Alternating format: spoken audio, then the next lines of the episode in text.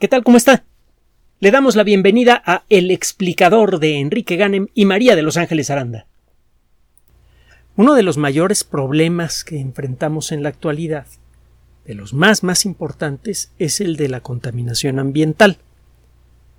Existen muchos, uh, muchos tipos diferentes de contaminación atmosférica, etc. Uno de los uh, temas relacionados con la eh, contaminación ambiental más discutidos en los últimos años es el de los plásticos en el mar. Usted seguramente ha oído hablar de las grandes islas de plástico que cubren una superficie equivalente a la de algunos de los países más grandes del mundo, que eh, flotan permanentemente en algunos rincones del océano. Antes de entrar en detalle, déjeme decirle que con frecuencia confundimos cantidad con calidad en lo que a información se refiere y también confundimos la calidad general de una fuente con la calidad de la información que otorga. Déjeme explicarle. Si usted busca en los medios de comunicación masiva de todo tipo y busca, eh, busca en, en ellos de manera muy específica cualquier nota, comentario editorial, etcétera, que tenga que ver con el rollo de los plásticos en el mar y lo revisa con cuidado, verá que es un rollo genérico que con frecuencia mm, apela a los sentimientos más que al raciocinio. Desgraciadamente con este tema es muy fácil apelar a los sentimientos. En YouTube, por ejemplo, encuentra usted eh, muchos videos de gente comprometida, valiente, en muchos sentidos, que dedica una buena parte de su tiempo a pasearse por playas eh, de agua fría, los ve usted vestidos con trajes de neopreno, para buscar animales, por ejemplo, focas, que eh, tengan plásticos alrededor de, su cuello o en alguna parte del cuerpo. Y desgraciadamente encuentran muchas. Afortunadamente esta gente está recibiendo cuando menos el apoyo mínimo para continuar. Y repito, la labor que hacen es muy valiosa. Es una labor que hay que continuar y que hay que premiar de alguna manera. Pero en, muchas veces cuando se trata el rollo general del impacto ambiental en medios de comunicación masiva se, hace desde una perspectiva más mañosa. Le presentan a usted eh, imágenes, sea fotografías o videos de tortugas con un pedazo de eh, un popote o pajilla, como le dicen en otras partes del mundo, metido por la nariz, eh, focas semiestranguladas con redes, le ponen música de fondo y eh, en pocas palabras le mandan un mensaje de que hay que evitar esto, hay que hacer un esfuerzo por el planeta. Es el mismo tipo de mensaje que se hace con respecto al rollo del calentamiento global antropogénico, etcétera, etcétera. Es muy urgente que la colectividad humana tome las acciones apropiadas primero para corregir el problema de degradación ambiental, para más adelante, cuando se pueda y ojalá y sea muy pronto, comenzar a recuperar los ecosistemas perdidos. Es, con, eso, eh, con esa idea estamos más que de acuerdo. El problema es que con frecuencia los motivos ocultos detrás de las personas que utilizan estas banderas son difíciles de averiguar. Y eso es quizá lo más molesto de todo este rollo, que se toman temas válidos, se toman las acciones valientes y comprometidas de algunas personas y se utilizan para propósitos que no tienen que ver con la conservación ambiental, sino con el, hacerse de grandes cantidades de dinero. Primero la investigación y luego las reflexiones finales. Efectivamente existe una zona del mar eh, que se para los oceanógrafos esa zona se llama el, el giro subtropical del Océano Pacífico Norte. Si usted ve un mapa de las corrientes principales de los distintos océanos, verá que en algunos sitios se forman unos remolinos gigantes. Si está usted encima de ese lugar, ni cuenta se va a dar que hay un remolino. Son remolinos que tienen, que son más grandes que México, pues. y México es uno de los países más grandes del mundo. Cualquier cosa que flote en grandes cantidades en el océano tenderá a concentrarse en esos lugares. Las corrientes son estables allí. Cualquier cosa que haya allí, en lugar de ser dispersada por todos lados, quedará atrapada en ese lugar. Es un poco lo que ocurre, por ejemplo, si tiene usted eh, una terraza, aunque sea pequeñita, como las terrazas que ahora hay en muchos departamentos donde apenas cabe una sillita, cuando llueve y hay hojas o, lo que sea en el, eh, en el piso, verá que después de que ha llovido, si no se tapó la coladera, las hojas tienden a concentrarse en algunos rincones. Se nota más con el aire que con el agua. Pero no, importa de qué fluido se trate, sea aire o sea agua, cuando hay una corriente de, de algo con la suficiente fuerza para arrastrar hojas en una pequeña terraza, la dinámica con la que se mueve esa corriente concentra en algunos lugares la basura y otros lugares quedan muy libres de basura. Mientras más grande la terraza se nota más este efecto. Lo mismo ocurre a gran escala en el mar. Esto tiene que ver con el extraño y difícil de y, difícil movimiento de los fluidos en ciertas circunstancias. Cualquier sustancia fluida, un sólido o un gas, cuando se mueve suavemente, es fácil de describir ese movimiento con matemáticas. Los expertos en aerodinámica dicen que cuando tiene usted un flujo de algún fluido que es fácil de describir matemáticamente, tiene usted un flujo laminar. Usted puede imaginar que el material sea líquido o gas, o incluso un sólido muy seco hecho de granitos muy pequeños, como puede ser una arena muy fina, están hechos de pequeñas laminitas microscópicas lubricadas que se deslizan una sobre otra. Si usted toma una pila grande de cartas, toma varias barajas nuevas y eh, las trata de manipular, verá que las barajas se deslizan muy fácilmente unas sobre otras cuando son nuevas y cuando no están marcadas. Esa es la idea del flujo laminar. Si usted utiliza ese concepto para crear un modelo matemático en el que imagina, por ejemplo, que el agua está hecha de muchas pequeñas ultradelgadas que, que pueden deslizarse una sobre otra con facilidad, usted puede utilizar ese modelo matemático que parte de esa idea y usted puede predecir con bastante precisión cómo se mueve el agua cuando no hay alteraciones en este flujo, cuando, cuando el movimiento de las moléculas de agua es suave.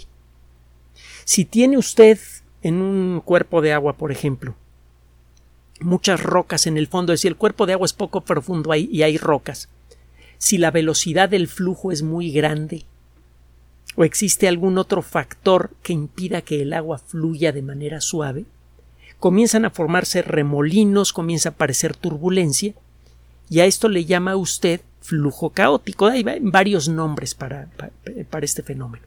El nombre que normalmente se le da en el mundo de la, de la dinámica de fluidos es turbulencia, cuando se comienzan a formar remolinos.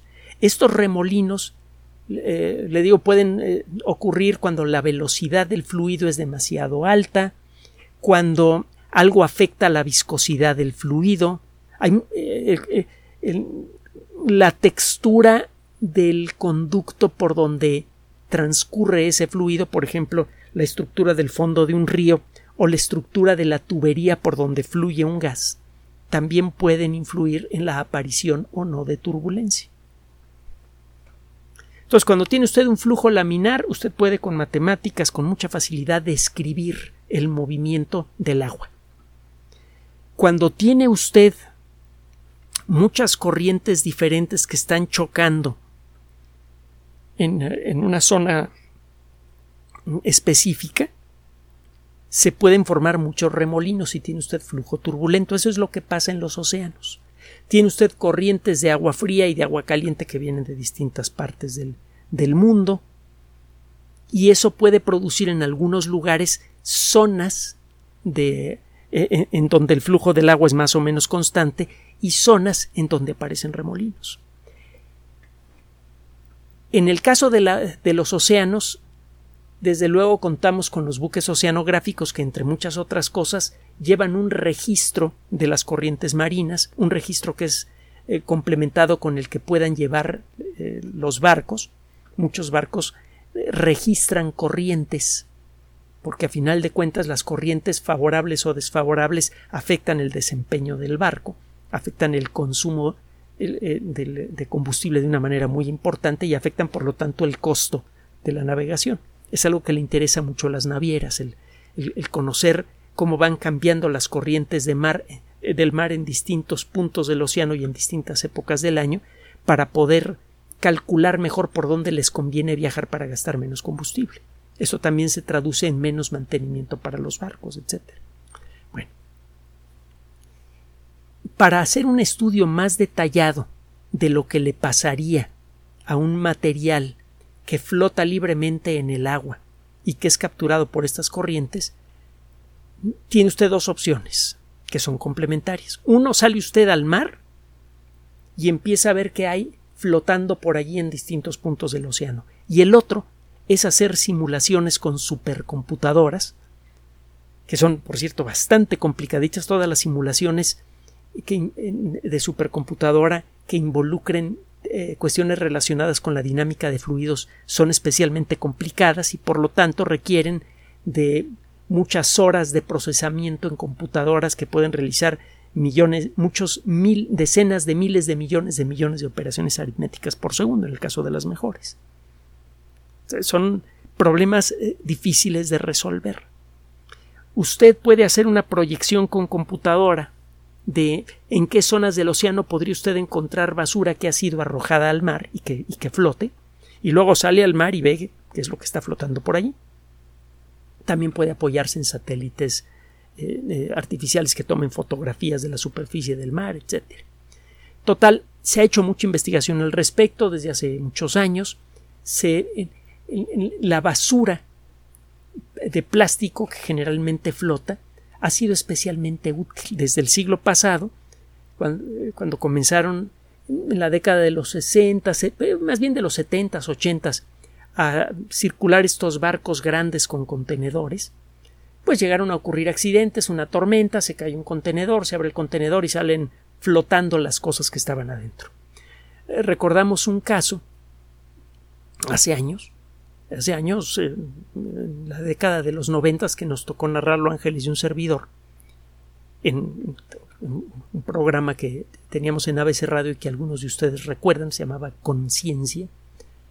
En el caso de un contenedor cargado con tenis de una firma muy importante que se cayó del barco en el que estaba como consecuencia de una tormenta.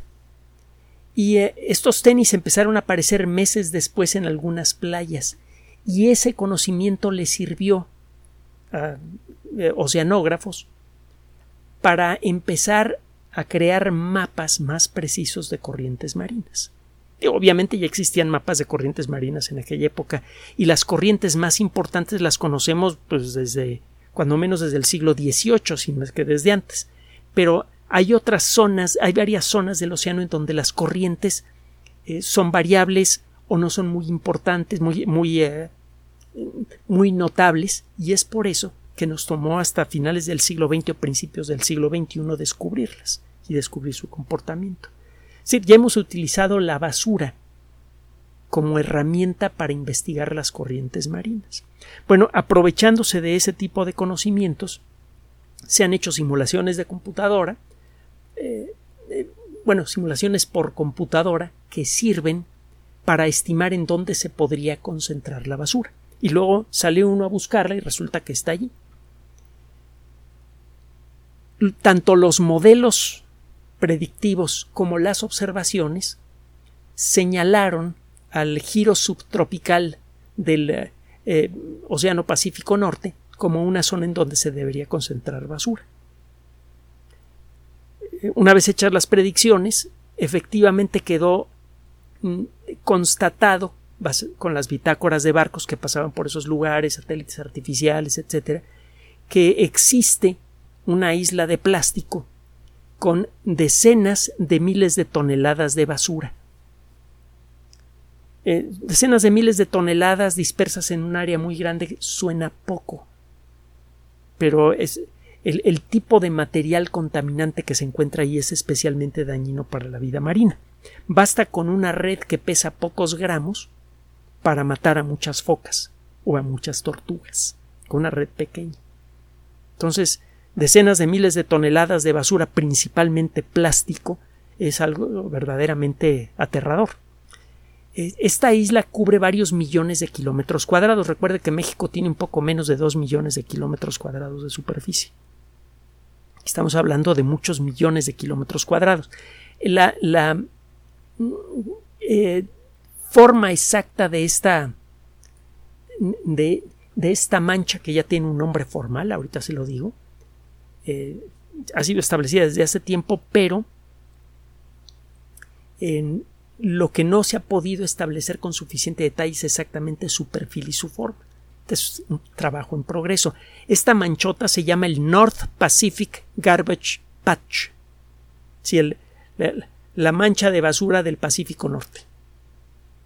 Sus siglas en inglés son N de niño, P de Pedro, G de gato, P de Pedro, NPGP. Búsquelo en el Internet para que pueda usted seguir las noticias del asunto si le interesa el rollo de la contaminación. Esperamos que sí. Es uno muy delicado que merece nuestra atención. Bueno, ahí está la basura. Ahora, eh, nos vienen diciendo que todos tenemos que cooperar con el rollo de los plásticos, de consumirlos, usarlos menos, etcétera, etcétera, y es cierto. Pero también es cierto que no todo mundo contribuye de la misma manera con el problema. Y por lo tanto no todo mundo debe poner el mismo esfuerzo en su solución. Ahí le va. Este trabajo acaba de ser publicado en la revista Scientific Reports Puede usted descargarlo libremente del Internet. Recuerde que Scientific Reports es una revista electrónica que depende directamente de Editorial Nature, que es de lo más confiable que hay en el mundo de la ciencia. Que no se trata de un artículo publicado por vaya usted a saber quién.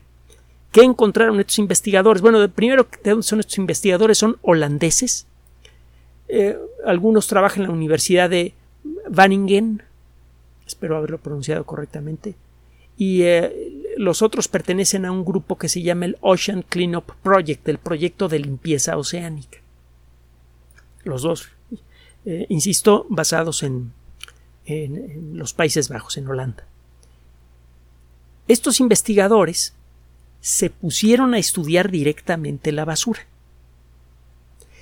Tomaron muestras estadísticas de la basura en muchos puntos diferentes del océano y empezaron a revisar todo lo que sacaban para buscar elementos que permitieran identificar su origen. Por ejemplo, eh, buscaban los textos impresos en envolturas de plástico.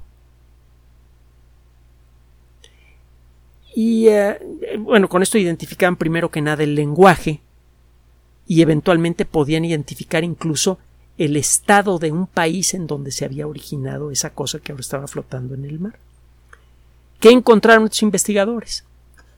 Aproximadamente la tercera parte de la basura que encontraron es no identificable.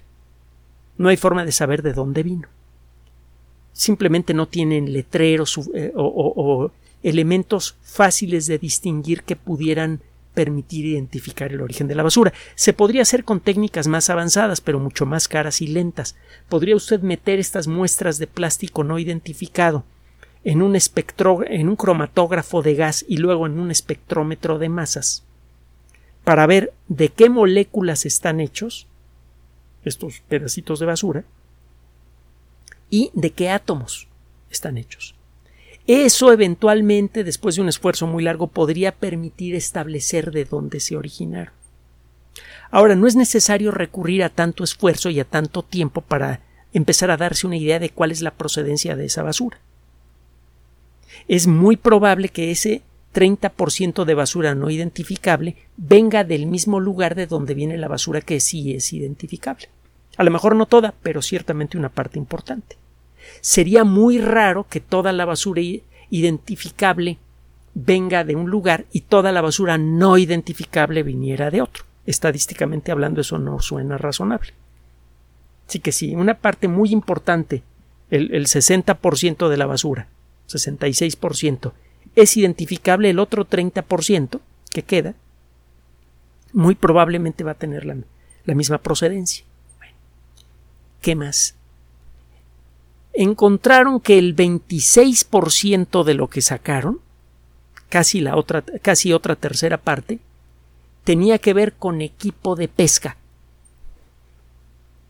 Directamente. Redes, boyas y otras otras cosas, cascos de los trabajadores que de, los pescadores. También encontraron, desde luego, eh, cosas flotantes eh, así muy, muy específicas, lo que le decía boyas y otros objetos flotantes para sostener las redes. estos objetos de plástico representan apenas el 3% de los objetos que sacaron, pero por su masa, son cosas muy grandotas, representan el 21% de la masa total del NPGP, de esta isla de plástico. Los investigadores lograron identificar, esto, está bien sabroso, escuche, escuche, escuche. Los, los eh, eh, investigadores, perdón, es que me estoy emocionando lograron identificar el país de origen de 232 objetos. El principal país contaminante de acuerdo con este estudio es Japón, con un 33.6%. Luego sigue China, 32.3%. Luego Corea del Sur, 9.9%. Luego los Estados Unidos 6.5%, Taiwán 5.6% y Canadá 4.7%. Estos seis países son responsables por más del 92% de la basura identificable encontrada en esta isla de plástico. Encontraron los investigadores también que si toma usted al azar una muestra de plástico, del NPGP, la probabilidad de que esa pieza de plástico que usted saca al azar del mar, la probabilidad de que esta pieza sea esté relacionada con la industria de la pesca es diez veces mayor que la probabilidad de que ese plástico tenga que ver con algo ocurrido en, en, el continente, por ejemplo, una envoltura de papas o una botella de plástico. Concluyeron entonces que los seis países mencionados en esta lista están involucrados en operaciones de pesca masiva. Es aquí donde, donde las cosas se ponen, le digo, sabrosas, porque resulta que, por un lado, tenemos un problema gravísimo de sobrepesca en el mar del que se viene advirtiendo desde finales del siglo pasado. Muchas pesquerías importantes podrían estar a punto de agotarse. Simplemente aquí en México se han extinguido algunas especies de sardinas en la costa del Pacífico y la talla total de los guachinangos, de algunas especies de guachinango, es un pez muy sabroso de color rojo aquí en México, si viene conviene probarlo, pero bueno, este, muchas eh, algunas especies de guachinango, porque más de una, eh, eh, están desapareciendo. Los ejemplares que se pescan ahora son mucho más pequeños que los que se pescaban antes y eso es un, son más difíciles de hallar y cuando los encuentras son más chicos. Ese es un síntoma de que ya nos estamos agotando a la población más grande y estamos empezando a sacar a los más jóvenes. Y cuando saquemos a todos los reproductivos se acaba la especie. Hay motivos para creer que algunas especies de atún están, que algunas pesquerías de atún ya están agotadas a más del 90%, es decir, que queda menos del 10% del volumen, del eh, tamaño de los cardúmenes que había de esas especies de atún a principios del siglo XX. Esto está generando un problema de desbalance ecológico brutal en el mar, por ejemplo, y se lo comentamos hace tiempo en el mar de Cortés, y este es uno de chorrocientos mil ejemplos, se ha sobrepescado tanto el tiburón para arrancarle las aletas y hacer sopa de aleta de tiburón, que es algo que no se come en México, y los que han hecho esto no han sido barcos mexicanos, se ha sobrepescado tanto el tiburón que los organismos que eran depredados por el tiburón ahora se reproducen en grandes cantidades, los calamares gigantes, que en algunos casos pueden ser más grandes que este escritorio, incluyendo el cuerpo, lo que se llama el manto, y los brazos del animal. Estos animales pueden ser muy agresivos, pueden producir mordeduras muy dolorosas que pueden sangrar mucho. Y sí pueden llegar a atacar buzos. Ha ocurrido. Esto está generando a su vez un desbalance de, otro tipo porque al haber demasiados calamares se comen a demasiados bichos que antes estaban tenían poblaciones mayores porque no había tantos calamares que se los comieran. Entonces está descuajeringando, descuadrando, deshilando, use el término que quiera, el ecosistema marino de Baja California del Mar de Cortés, nada más por la sobrepesca de tiburones. Estamos sobrepescando muchas especies diferentes en todo el planeta. Y sabemos que el ecosistema marino debe estar hecho un desbarajuste tremendo, solo que el des... podemos ver el, el, relajo que estamos armando en los ecosistemas terrestres con satélites artificiales, con drones, con gente que va a hacer estudios, pero en el mar no. Aunque ha avanzado mucho la oceanografía, se han construido ahora grandes este, eh, eh, muchos buques oceanográficos y muchos submarinos de investigación, la realidad es que cada año solamente se hacen unos eh, estudios en zonas muy chiquitas del océano. Tres cuartas partes de la superficie de nuestro planeta está debajo del agua. Y además, por otro lado, la ciencia ha vivido siempre, desde su origen, con un presupuesto de este tamañito que ni siquiera llega de manera regular cuando menos a la gente que hace el trabajo más sabroso, como pueden ser los paleontólogos, los eh, químicos orgánicos, los que se dedican a la mecánica cuántica o las personas que se dedican a la oceanografía. Entonces, realmente no sabemos qué tan mal está el ecosistema marino. Si llegan a colapsar las pesquerías, de pronto más de dos mil millones de personas, quizá más, entre tres o cuatro mil millones, podrían quedarse sin comida. Y entonces esperarían comer de lo que se produce en tierra. Lo que se produce en tierra eh, todavía se produce más de lo que se necesita para alimentar a la población mundial, pero ese diferencial está disminuyendo mucho. Antes de probablemente a mediados, seguramente antes del final de esta década vamos a cruzar ese límite. Vamos a dejar de producir suficiente comida para todo el mundo. A menos que empecemos a usar ingeniería genética, transgénicos y toda esa bola de cosas que le sacan roncha a muchas personas conservacionistas que no se han puesto a pensar con calma en qué significa eh, eh, proteger al planeta de nuestras actividades. Entonces, ¿qué es lo que va a pasar? Que de pronto vamos a acelerar el proceso de destrucción de selvas y bosques para sembrar más plantas porque no va a haber suficientes cosas que sacar del océano porque estamos sobrepescando.